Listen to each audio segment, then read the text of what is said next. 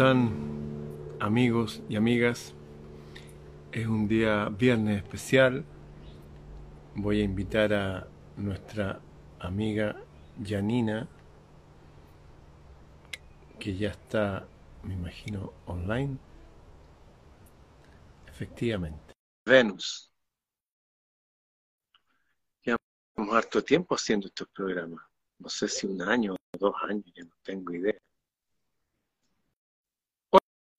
Hola, ¿cómo estás, Janina? Estamos bien, bien en este viernes especial. Sí.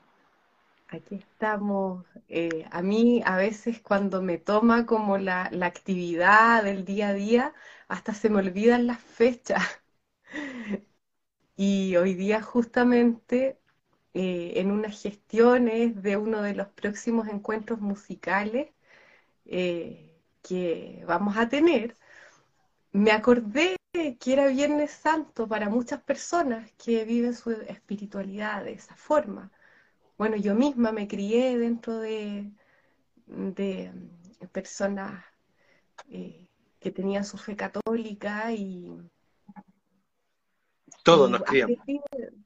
Sí, bueno, la mayoría. Así es que igual, bueno, yo respeto mucho la espiritualidad de, de la forma en que cada quien la quiera vivir y, y, eso, yo creo que son fechas que eh, más allá de la religión o, la forma de vivir la espiritualidad nos unen con los más cercanos, con la familia, uno se reserva un tiempo eh, para compartir con los más cercanos, para parar un poco con el trabajo. Fíjate que para mí esta fecha que incluso eh, es especial, está todo detenido, está todo quieto. Se supone que a mediodía de un día viernes como hoy lo laceraron y lo golpearon y le hicieron llevar su madero. Y a las 3 de la tarde, en tres horas más, eh, hablando sincrónicamente, sería el momento en que lo clavaron a un madero. Y estuvo así hasta las 6 de la tarde, ¿no? Cosa que es bueno en el sentido de que no fueron tres días como lo hacían habitualmente. Tuvo súper poco rato en la cruz comparado con lo que el castigo en sí. De hecho, Pilato se extrañó que estuviera vivo.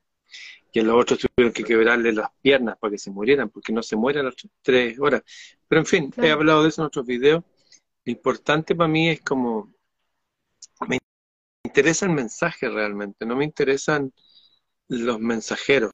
Hay mucha gente que pone, incluso que le canta a Jesús, Cristo nuestro Rey, Señor, quiero ser como tú. Y nadie le interesa las palabras directas y claras que habló Jesús desde el día uno hasta, hasta que se fue. Eh, se fue de, nuestra historia, porque siguió en nuestro lado, según todo lo que dicen los árabes y los persas y los hindúes, que ese es un gran tema, ese es el tema, de uno de los grandes temas de la humanidad que todos deberíamos saber. Yo quisiera reparar un poco en el, en el mensaje que hizo que incluso el calendario partiera en cero. Porque estamos en el año 2023, porque hace 2023 años llegó un tipo que trajo un mensaje que por un lado era revolucionario y por otro lado era súper esperanzador, porque imagínate saber que venimos de un Dios, que nuestro, nuestra genia, nuestra especie no es un homínido, no es un mono. ¿ah? De hecho, tenemos más coincidencia con los cerdos que con los monos. De hecho, tengo un gran amigo, eh, psiquiatra, doctor, fuimos súper amigos acá en Chile antes que él se fuera a Argentina, estudió allá, Vladimir Cordero Palacio. Él tuvo un accidente en motocicleta, había tenido, sí, era muy jovencito, y se abrió de pierna, y se cortó como unos tendones, no sé, y quedó así, pues sin movilidad. Y agarraron a un cerdo, los sus tendones y se los agregaron, listo lo que vino a decir es eso, que nuestra genie es de otro mundo. La gente está esperando conectarse con extraterrestres, ya, vos, conectemos entre nosotros mismos. Nosotros somos los extraterrestres. Suena raro, parece que es cierto. Fue lo primero que dijo cuando causó una revolución, fue, todos ustedes son dioses, morirán como hombres y mujeres aquí, pero ustedes son dioses. ¡Wow! Curiosamente eso lo habían dicho en los salmos, Salmo fuerte. Bueno, la misma idea. Y y después lo que señaló y fue enfático y enfrentó a, a su propia gente de su propio pueblo, es que aquí hay dos dioses. El Dios de este mundo y todo eso no tiene nada que ver con nuestro ancestro, no tiene nada que ver con el que creó todo, nada que ver con el que plantó el paraíso, nada que ver con el, con el Padre y la Madre de todos nosotros. Aquí hay un Dios que es malo, es maligno y está a cargo de todo el planeta, maneja todas las religiones, todas las políticas y hoy día toda la economía y todo. De hecho, se enfrentó hasta a los banqueros con un látigo y por denunciar todo, porque denunció todo. Por eso lo mataron. Claro. Y porque además eh, algo que eh, como que ha sido un poco encubierto por la historia, él tenía sangre noble. Era de, una casta noble hebrea. Igual que tú. Ah. Pues si tú también eres hebrea. Para los que no sepan, Janina viene de, esa, de los antiguos hebreos, de los de verdad, pues, los sefarditas, los verdaderos, ¿no? Estos tipos que se ingresaron en el siglo VI, que tienen los ojos claros y todo eso, no son judíos. Entonces, los, verdad, de los verdaderos, de la familia de María, de Jesús, de los... En fin, dale nomás. Ellos venían sí, pues, es tremendo tema eso que tú, que tú dices, porque, por ejemplo, ahora que se pueden hacer exámenes genéticos, se puede comprobar efectivamente que cuando, cuando se habla de antisemitismo, la mayoría de los judíos de ascendencia askenazí, que no son nada que ver. involucrados en el holocausto nazi, no, no tienen genes... Eh, Para nada. No tienen genes semita. El semita es el que eh, tiene genes árabes o de la zona eh, donde se supone que es Tierra Santa y, Persia y toda esa, esa zona de la Tierra entre Asia y parte de África también. Y, claro, el, judío así no tiene ese pasado genético ancestral. Lo, lo, que tú dijiste recién, que tenía una ascendencia súper noble, lo hace coincidir con Zoroastro y con Buda, que eran gente que nacieron Claro que nació en Belén porque vivían en un censo, no tenían dónde quedarse, por eso nació en un pesebre, no es que vivieran en un pesebre. No, pero mira, ¿sabes qué? Y yo creo que se ha dicho incluso eh, directamente que Jesús era pobre, que Jesús era humilde, como que siempre se ha, se ha tirado ese, ese mensaje eh, a través de la iglesia, incluso han salido muchas eh, ramas de la iglesia católica que avalan esta hipótesis de, la pobreza de, Jesús y, hay frases y qué sé yo, hay algunos que a sus religiosos andan descalzos, por ejemplo, basados en esta supuesta eh, pobreza. Y resulta que no, pues como tú lo has dicho en hartos de tus videos, él era un hombre que pertenecía a la casta alta, que él eh, defendía de alguna manera el vivir con, lo necesario, con lo simple, el no ostentar. Pero eh, él era formado con los mejores maestros, tanto en, judíos como extranjeros, eh, manejaba el, el, sagrado oficio de la carpintería, que, bueno, eh, incluso para, para, otras ramas eh, es, es, un oficio sagrado porque es de los más antiguos, de estos oficios, de estos oficios que, mm, que se dice, eh, que incluso está en el Antiguo Testamento, en el Pentateuco, que nos heredaron nuestros hermanos de donde tú dices que venimos, nuestros hermanos mayores, que conectan eh, a, nuestra, a, nuestra humanidad con lo divino.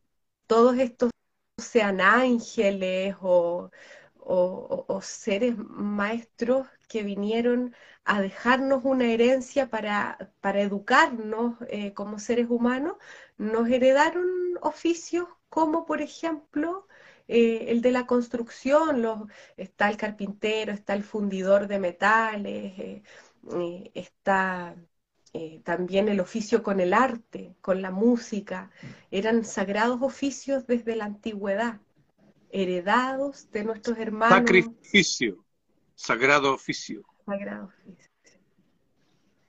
Y, él se estudió en las mejores escuelas del mundo de arquitectura y de geometría y de ciencias exactas, que fue en Egipto.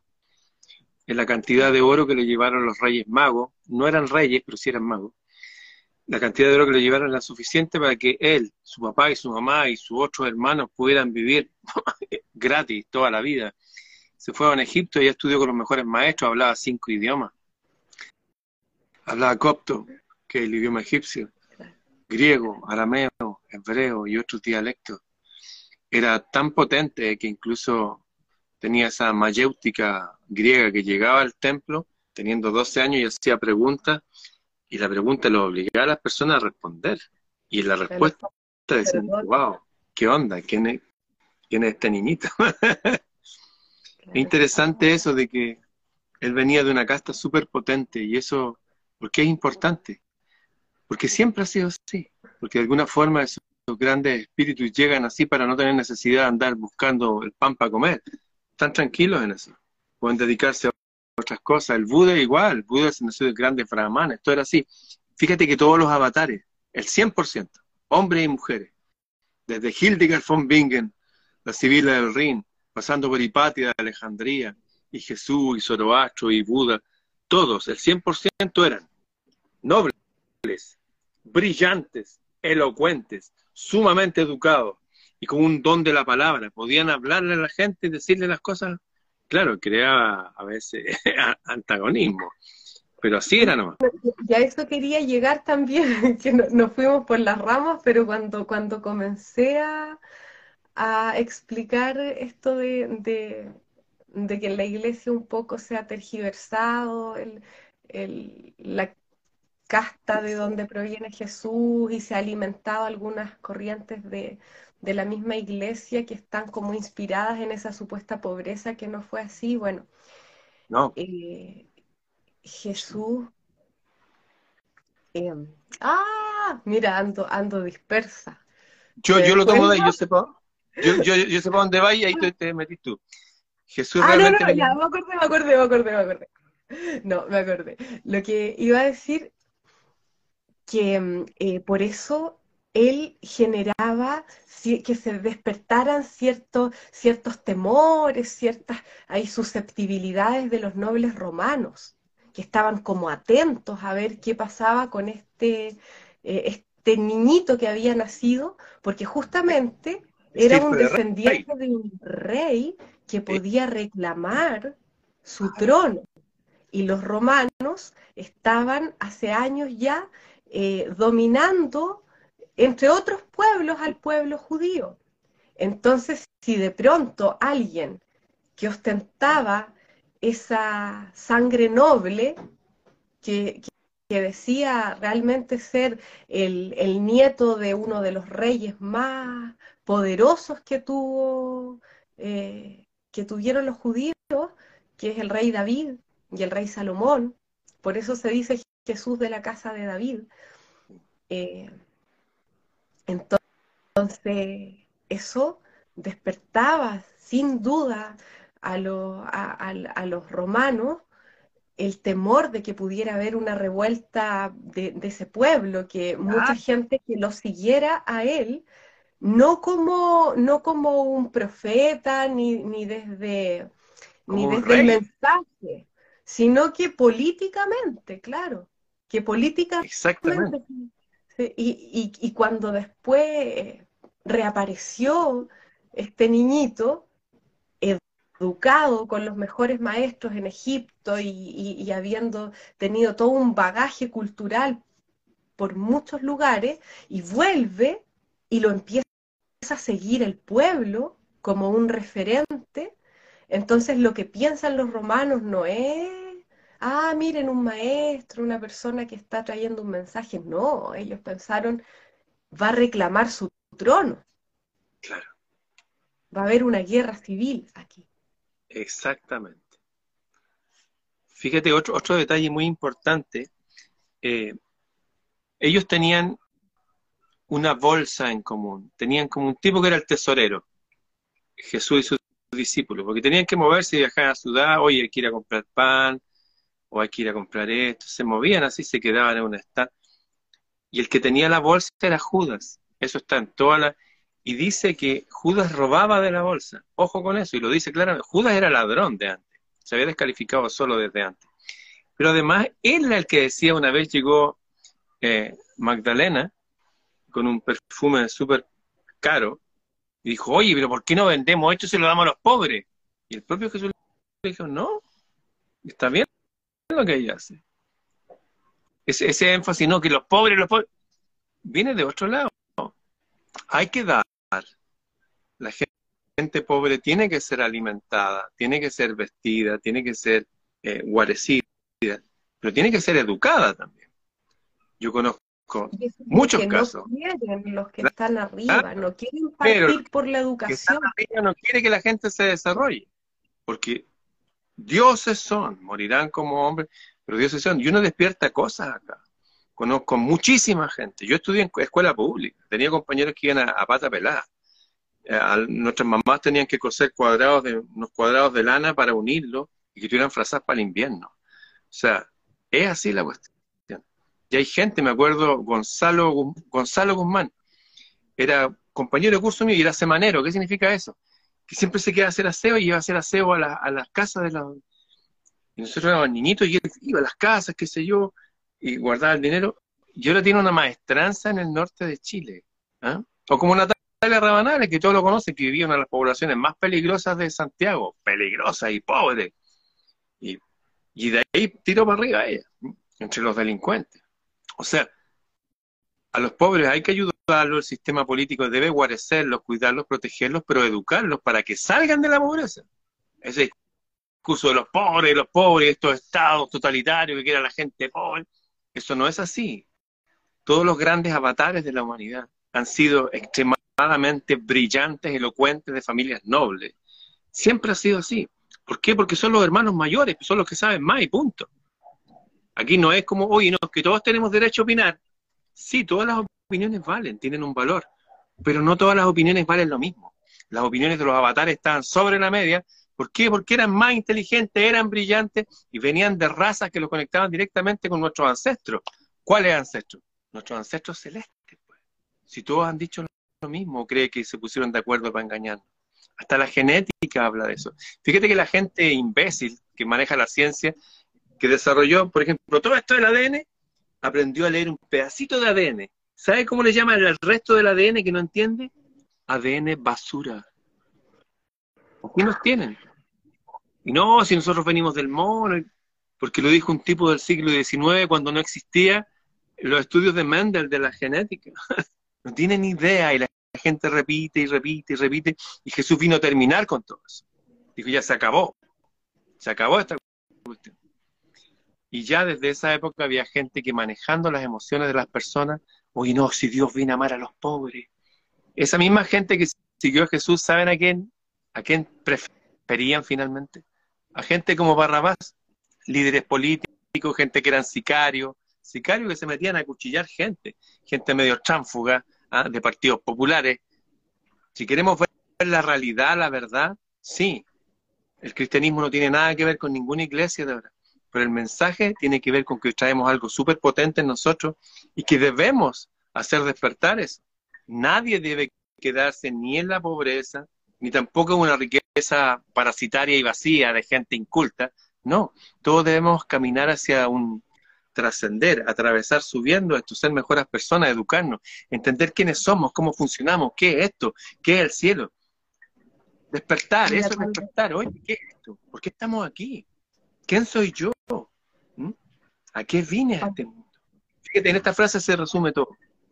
Y esta frase sale en la película Matrix, cuando Neo va a ver a la pitonisa.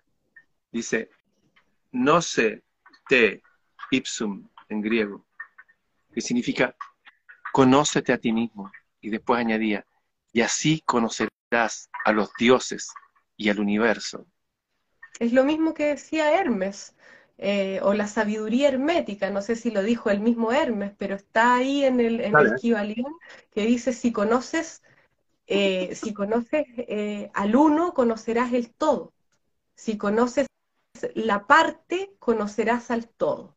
Nosotros como individuos somos parte del todo, pero estamos hechos a, escala de ese gran todo, que es lo mismo que dice la Biblia cuando dice que somos a imagen y semejanza del Padre. El universo está construido a escala y el ser humano ya es un microcosmos y si nosotros nos preocupamos de conocernos a nosotros mismos, nos dice la antigua sabiduría que vamos a conocer todo lo demás, todo lo que vemos en este afuera que a veces nos parece tan vasto, tan infinito, asimismo de, de infinito somos cada uno de nosotros. Y ah, te iba a decir eh, que cuando yo estaba en la universidad había un ramo que teníamos que se llamaba antropología y ética filosófica, que a mí me encantaba. A nadie le gustaba el ramo, la mayoría de los que estaban estudiando eh, canto, interpretación en canto, carreras eh, relacionadas con la música, eran como ramos de estos que decían, pucha, tenemos que hacerlos nomás porque están dentro del plan. Estaban preocupados de las partituras, de lo, de lo netamente musical, pero a mí me encantaba este ramo. Y en este ramo hablaba que la mayoría de, de los ideólogos, de, de, por ejemplo, el, anarquismo, las ideologías de izquierda, varias de ellas, hablaban de que eh, no todos eh, somos líderes, de que este pueblo por el cual se supone que había que luchar y todo para, generar ciertos derechos y, y esta igualdad, en fin, pero que había que un poco utilizar a esa masa que nunca tuviera muy claro por qué estaban peleando realmente.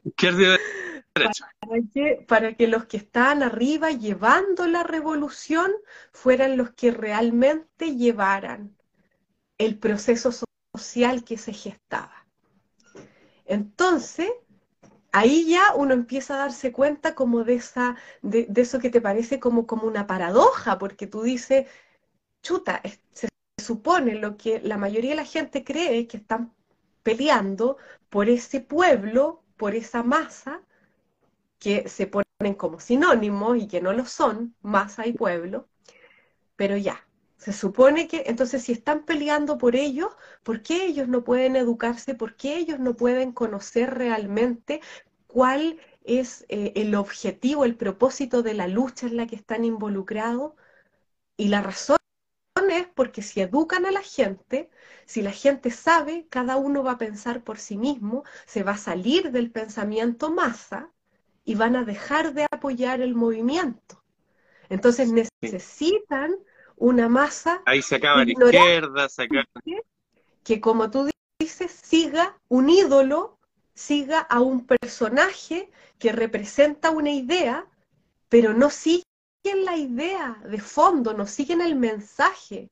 Son como, fans, son como fans de alguien que lleva un, como una palabra de poder y ya vamos, sigamos, apoyemos a esta persona, pero la, causa en sí se diluye, no se sabe eh, masivamente. claro. tú dijiste algo importante que me gustaría especificar más porque esto se repite en todas las culturas que dijiste que el hombre está hecho imagen de... Lo que dice literalmente es esto, que el hombre y la mujer está hecho imagen de Dios. Y la palabra Dios viene de Zeus y Zeus viene de Zot. Y eso lo estudió nuestro amigo Siley Mora y cualquiera que tenga un diccionario etimológico poder llegar a la misma conclusión, que viene del egipcio antiguo. Y de ahí pasa el griego Zeus, y Zeus significa aire luminoso. Y la palabra Dios es una palabra que incluye un número grande de individuos, como la palabra reino. Es, como un plural, es como la palabra ejército, no es un tipo. Es, un, es un grupo grande, es como la palabra familia, es como la palabra congregación. Dios no es, o sea, Dios es una palabra singular, como la palabra ejército. Ejército es singular. Ejércitos es plural. Pero ejército es un puro tipo. No. La palabra Dios es como la palabra reino. Por eso que en todos los libros sagrados se lee, se lee lo siguiente. Lo voy a repetir porque me interesa que se le quede grabado a la gente. Dice que hizo los tigres según el género de los tigres, a los peces según el género de los peces, a los aves según el género de los aves, a los árboles según el género de los árboles, y a los seres humanos lo hizo según el género de los seres humanos. No. Según el género de Dios. Así es. ¿Y qué es Dios? Es un reino, es un plural, y punto. Y cualquiera que me diga que estoy equivocado, le digo, no, amigo, usted está equivocado, usted no tiene idea, usted ha sido engañado. De hecho, lo que vino a decir Jesús justamente fue eso. Sabía de lo que habló durante tres años y después que lo crucificaron un día como hoy y después de tres días y que se metió entre la gente de nuevo durante 40 días estuvo, habló un solo tema. Jesús era monotemático. No habló de la paz ni del amor, mencionó eso como aspecto importante, pero también se enfrentó como un guerrero él solo contra cinco mil con un látigo. Él habló de un reino, un reino, un reino, un rey, una reina, ángeles con carros de fuego. Habló de todo un mundo que no está aquí, pero que va a estar aquí. el reino del Espíritu. El reino de los cielos. Y que uno se puede conectar con eso. Y durante tres años habló del reino de los cielos, el reino, y dijo, el reino de los cielos es como esto, dijo. Mira, había un rey súper bueno. Y plantó una uva, unas plantitas. Y le dijo un tipo, le dijo, oye, eh, tengo que salir, amigo, así que cuídame la plantación, voy y vuelvo. Y este rey bueno se fue y dejó hasta cargo. Y el que estaba a cargo dijo, este tipo se está demorando mucho, la cosecha es mía. Después Jesús dijo, ¿qué creen que va a ser el verdadero rey cuando llegue acá a ver su cosecha? Y también decía cosas como esta, el reino de los cielos como esto. Es un tipo que plantó trigo, buenas cosas para hacer pan, y que pero vino otro y plantó cizaña. Y que se bien parecía, dijo, y dijo, ¿qué deberíamos hacer? ¿Sacar la cizaña? No, dijo, porque están agarradas desde las raíces, sacaríamos también el trigo. Hay que dejar que las dos plantas crezcan y cuando llegue el momento, los mensajeros, los ángeles, ángeles significa mensajero en griego, ellos van a separar el trigo del otro y el otro lo van a quemar y el trigo va a permanecer. O sea, es la misma idea. Aquí vemos dos razas de personas. De verdad que hay gente que ama la oscuridad, en nombre del pueblo, en nombre de los pobres, en nombre de la igualdad, de lo que sea, pero ama la oscuridad. Son gente maligna que hacen el mal, que matan, destruyen, roban, violentan, asustan. Palabras que pueden palabras grandilocuentes, pero no les interesa saber, nos ven como enemigos, no, no, no ven otras ideas que no sean las de ellas, son como estos gobiernos locales que son una mierda, son lo peor que ha existido que están arrasando con generaciones completas, no están educando a la gente, la están llevando hacia un abismo con estas ideologías de género y que el niño elija su sexo. Una cuestión que ni siquiera ni Sodoma ni Gomorra se atrevió a tanto, esa es la verdad. Estamos en un mundo en que hay dos dioses, uno en el cielo, uno acá, hay dos razas de gente, están los hijos de la luz y los hijos de las tinieblas, y todos estos conceptos no los dijo Jesús. Los dijo Jesús, sí, para el mundo occidental de esta época, hasta el año 2023, pero lo dijeron todos los demás, lo dijeron los egipcios, lo dijeron los persas, de donde venían los famosos reyes, lo han dicho todos. Los mayas, lo han dicho también los indios Sioux. Habemos dos tipos de personas, y esa doble naturaleza está en nosotros. Por eso cada uno tiene que elegir hacer el bien y avanzar en eso. De lo que estás hablando del reino, de este reino de los cielos, bueno, yo, yo eh, me gusta hablar del reino del espíritu, eh, porque creo que el cielo no necesariamente, como en inglés, por ejemplo, que sky no es lo mismo que heaven. Oh, qué bueno eso. Tienes toda la razón. Sky es lo que vemos, este cielo eh, físico, pero heaven es el cielo. Toda la razón. Entonces ese cielo del que hablaba Jesús de su reino, este para mí es el, heaven. Es el heaven. Es el heaven, no es el sky. Es el, es el, reino del espíritu que está también dentro de nosotros, en nuestra información genética, en nuestra alma, que, que ojo, que alma no es un fantasmita, no es una cosa así como, no, el alma, en la psicología es, es el estudio del alma, decían los antiguos. El alma es, la parte inmaterial de lo que nosotros somos. de cómo procedemos los seres humanos y de por qué. Bueno,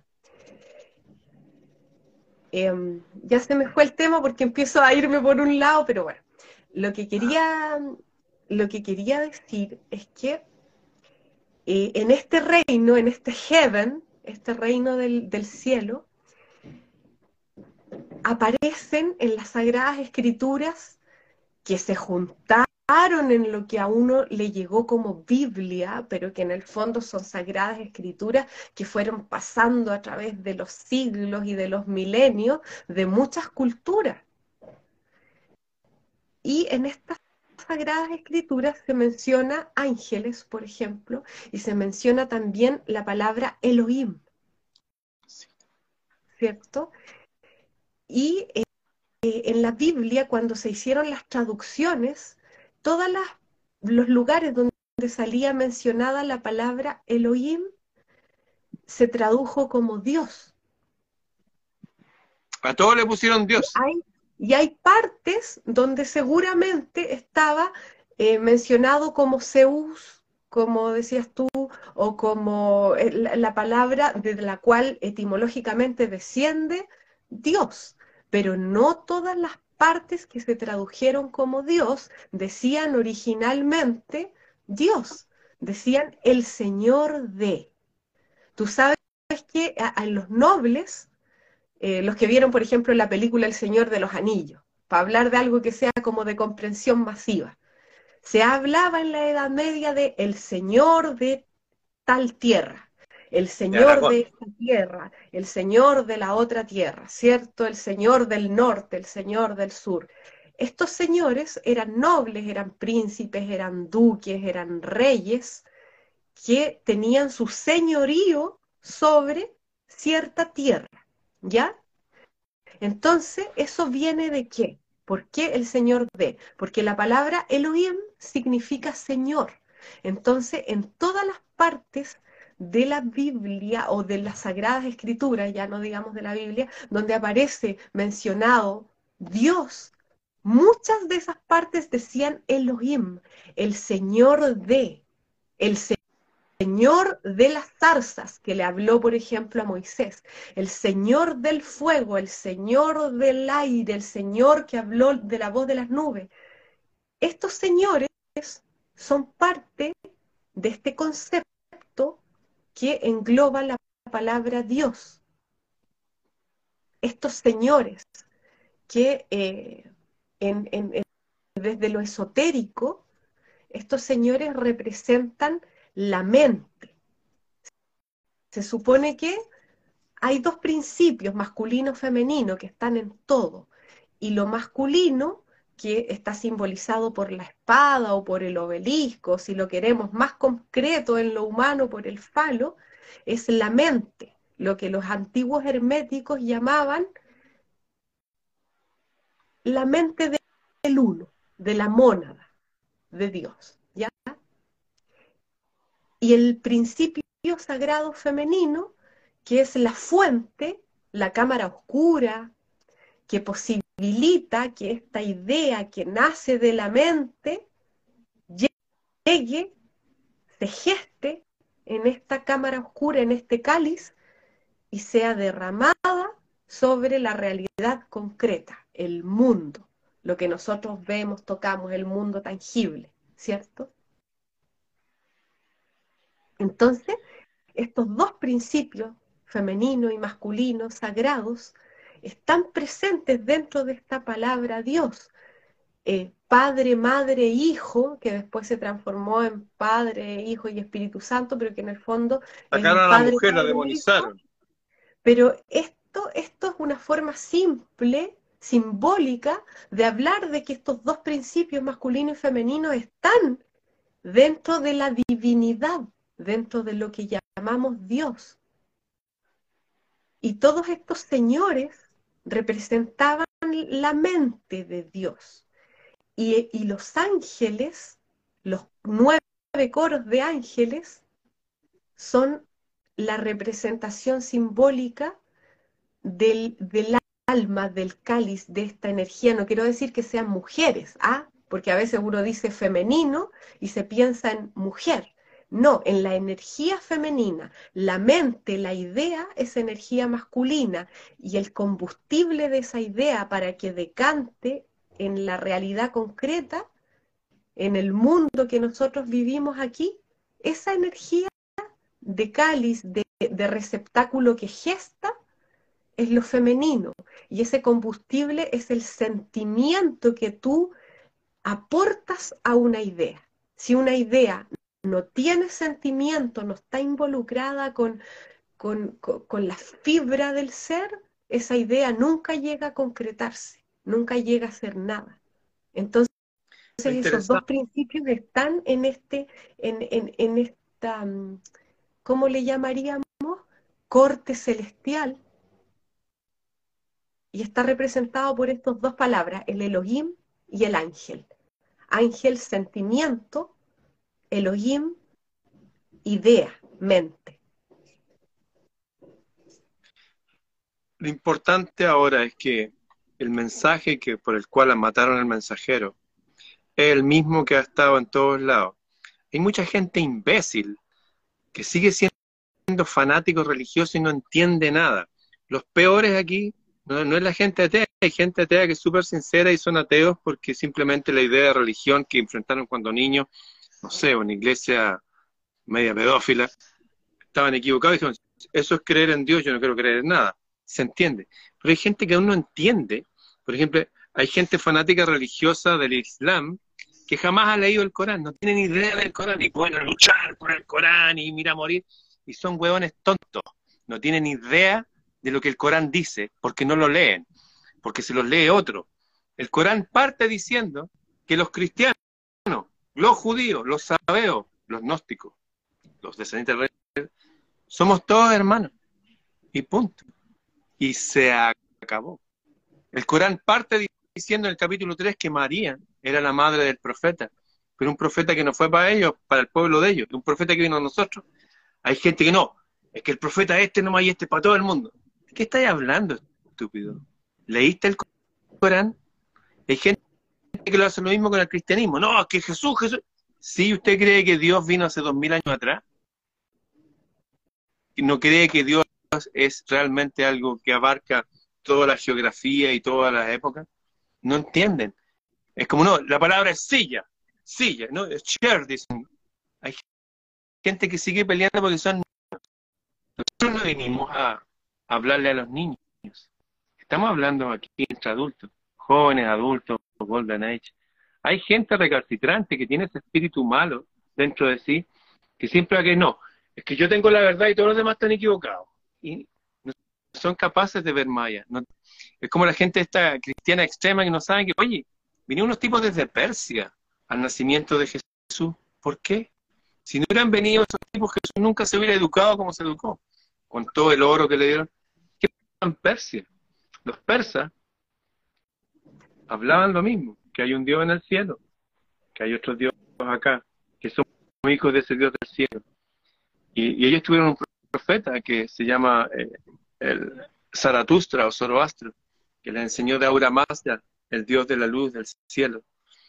Pero en sus libros sagrados hablaban de que iban a ser un hombre, que iba a llevar el mismo mensaje que tenían ellos por miles de años, se lo iba a llevar a otra gente del futuro.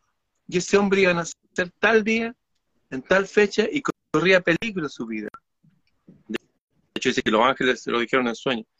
Y fueron allá y, les dieron todo ese oro, le dijeron que estuvieran tranquilos, qué sé yo, y se fueron por otra vía porque ya lo buscaban para matarlo cuando era niñito. En Persia no se creía en la Biblia ni en Jehová. ¡Chao! Pero sabían. Persas creían en otra cosa y tienen un libro que se llama Sent Avesta, que son los mismos principios nuestros. Hay gente que no entiende y que dice, no, que nosotros somos los buenos y ustedes son los malos. Somos todos los pueblos hermanos, pero en todos nuestros pueblos hay gente maldita y maligna. Como le pasó a Jesús entre su propio pueblo, le dijo, ustedes son hijos del diablo. ¿A quién le dijo eso? ¿A la gente? ¿Le dijo a su mamá? No.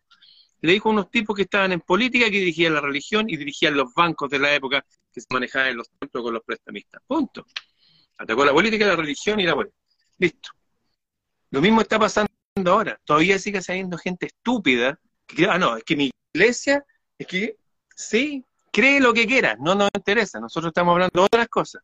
Lo digo porque hay gente que se pone aquí a, hacer proselitismo, que vayan a hacer proselitismo en sus lugares. Nosotros estamos hablando temas que tienen que ver con la universalidad de la divinidad, con la universalidad de, este día en especial, en que se conmemora que vino otro mensajero más, como los que siempre vienen una y otra y otra vez. ¿Y que hace la gente? Los alaba como fans, no entiende realmente lo que dicen y después terminan matando, matan, los alaban después de muerte y tienen miles de años. En fin, para los que tienen ojos y escuchan y ven, queremos decir aquí que este es un día especial, se conmemora la llegada y la partida del mundo occidental, porque después se fue a Oriente, de un mensajero con un mensaje súper importante para entender qué es esta realidad. Somos hijos de algo divino y poderoso, y aparentemente tenemos que aprender a, a usar esta materia, a estar aquí, a mantener nuestro espíritu arriba, porque la vida no termina con la muerte y punto. Y eso es todo. Si usted es musulmán, es evangélico, haga lo que quiera, no nos interesa para nada, haga con su vida lo que quiera. Pero sí, sea una buena persona, eso, avance, abra sus ojos, vea en los puntos que coincidimos unos y otros y vea esta universalidad de los términos que aquí en esta mesa se han puesto. Y es que hay una divinidad celeste que no es un viejito con barba, no, es un reino inmenso al cual pertenecemos. Hay otro reino acá que es bien maligno, que se ha hablado muchísimo también, y el que controla todo. Por eso hay tanta injusticia en este mundo, y hay divisiones, que izquierda y derecha, que esto... Basta, nosotros no tenemos nada que ver con eso. Nosotros vinimos a repetir el mismo mensaje antiguo. Yo, por ejemplo, eh, todas estas cosas medias sin voz explico, que tú me quedas mirando así como que me voy un poco en, en, algo a lo mejor un poco específico, como para pero, gente. Pero sabes qué, yo, mira, cuando era chica, me acuerdo que, porque todo esto que conté es a raíz de las traducciones que están mal hechas de, lo, de los escritos sagrados, y a veces están mal hechas, eh, o sea, a propósito mal hechas para, para poder ocuparlas políticamente. Porque hay que decir que las escrituras sagradas han sido ocupadas políticamente en muchos momentos de la historia. Entonces, cuando yo era chica, siempre decía en mis cosas de niña, pero niña, así 10 años, yo decía, a mí, yo quiero ser cura.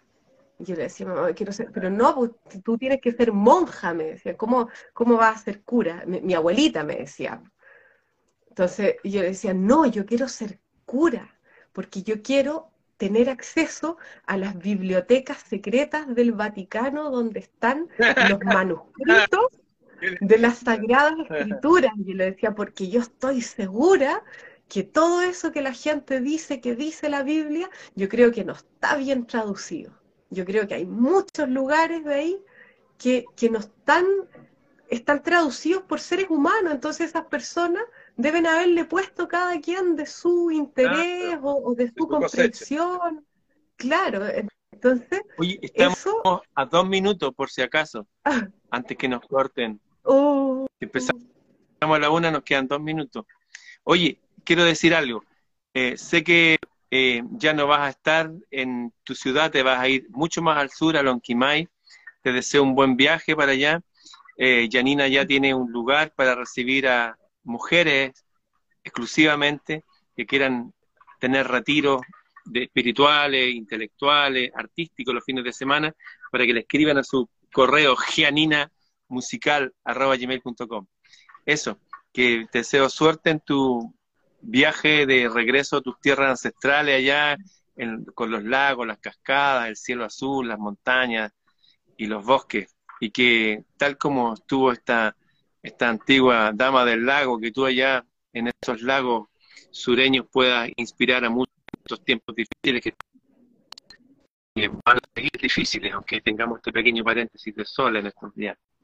Así que un gran abrazo, nos vemos pronto en nuestro próximo concierto y por mí yo no tengo nada más que decir. Te deseo mucha suerte. Gracias, Ramón. Sí, bueno, voy a estar allá, pero también vamos a estar con nuestros encuentros musicales eh, y ahora el que se viene es en Curicó, muy pronto, así es que atentos, atentos, eh, todos los amigos y amigas de la tribu, porque el próximo encuentro musical que se viene es en la ciudad de Curicó. Vamos a tener dos presentaciones. ¿Dos? Eh, allá. Ah, estoy enterando. La segunda semana, iba a ser la primera semana, pero eh, por un tema de fuerza mayor tuvimos que cambiarlo a la segunda semana de eh, mayo. Ya, listo, yo me estoy enterando por aquí. Bien, pues, te mando un gran abrazo y nos vemos entonces la segunda semana de mayo. Bien, y los que quieran a los retiros de Janina, gianinamusical.gmail.com. Son retiros de fin de semana, pueden llegar en tren hasta Chillán, tomar otra cosa para allá, bueno, en fin. Un abrazo. Ah, también hay aviones hasta Temuco. Ya nos vemos. Chao.